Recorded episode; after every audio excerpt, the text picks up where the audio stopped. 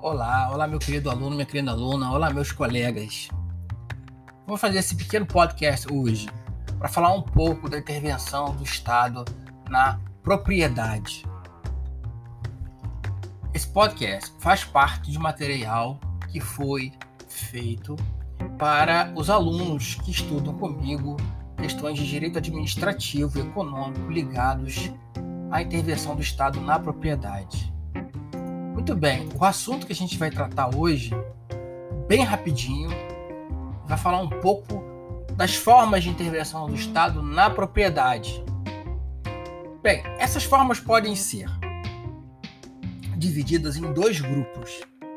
As intervenções chamadas restritivas ou brandas e aquelas intervenções chamadas supressivas ou drásticas.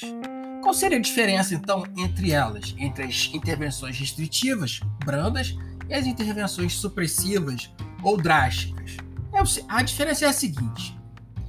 Em primeiro lugar, com relação às intervenções restritivas ou brandas, o Estado ele impõe restrições e condições à propriedade, mas não retira a propriedade do seu titular. Portanto, o proprietário privado, basicamente, ele não perde o direito de propriedade. Ele apenas sofre pequenas ou talvez não tão pequenas assim restrições com relação aos poderes naturais da propriedade, que é o uso, disposição e gozo.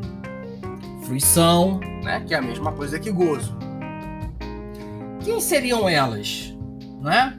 Embora não haja uma unanimidade na doutrina a gente pode dizer que elas seriam basicamente, pelo menos de acordo com o entendimento majoritário, a servidão, a requisição, a ocupação temporária,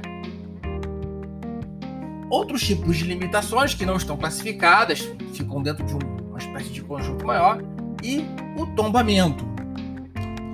Por outro lado, nós teríamos as intervenções supressivas ou mais drásticas. Para estas, o Estado reserva uma maior intervenção, uma intervenção tão forte que retira a propriedade do seu titular originário. E o, o proprietário originário ele perde a propriedade para o Estado. E dentro desse grupo nós temos as diversas espécies de desapropriações.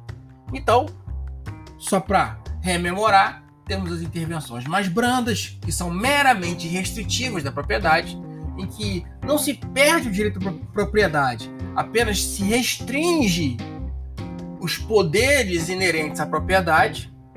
Dentro delas, nós teríamos, embora, como eu disse, não haja assim uma, uma unanimidade da doutrina, nós teríamos a servidão, a requisição, a ocupação temporária, o tombamento qualquer outro tipo de limitação que ande mais ou menos nessa linha.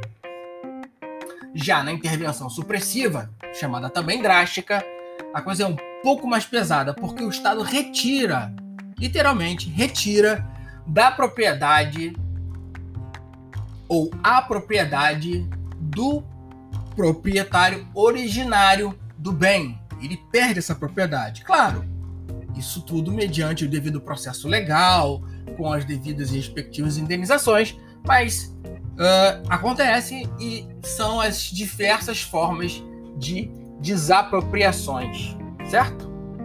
Então, era isso que eu tinha para falar com vocês, para dar essa pequena palhinha sobre as formas de intervenção do Estado na propriedade. Espero que tenha sido útil para vocês. Um grande abraço e até a próxima!